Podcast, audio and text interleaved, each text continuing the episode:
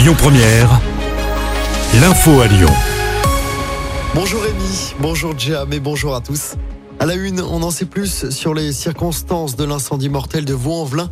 Un incendie qui avait fait 10 morts, dont 4 enfants au mois de décembre dernier. C'était dans le quartier du Mas du Taureau. Selon les enquêteurs, le feu est parti d'un canapé qui avait été installé par des squatteurs dans le hall de l'immeuble. Les flammes se sont ensuite rapidement propagées. La piste d'une défaillance du système électrique est donc écartée par les enquêteurs. Aucune interpellation n'a été menée pour l'instant.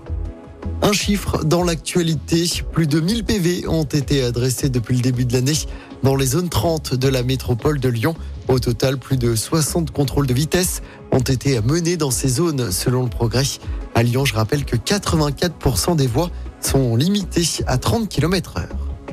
Ce drame à Lyon, une jeune policière de 25 ans s'est donné la mort avec son arme de service. Ça s'est passé vendredi dernier au domicile de la jeune femme. Selon nos confrères de Lyon Mag, elle était affectée de nuit au service police secours dans le centre de Lyon.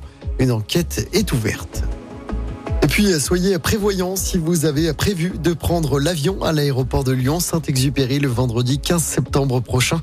Le syndicat majoritaire des contrôleurs aériens dépose un préavis de grève national à cette date.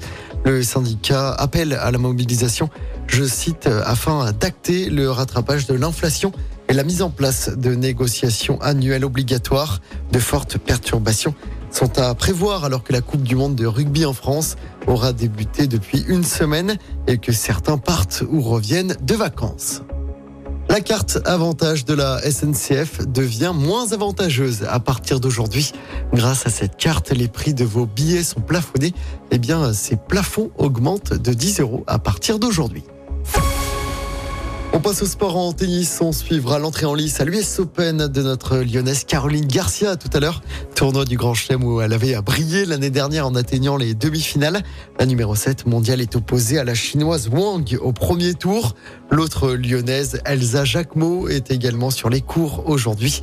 Elle affronte l'Ukrainienne Tourenko.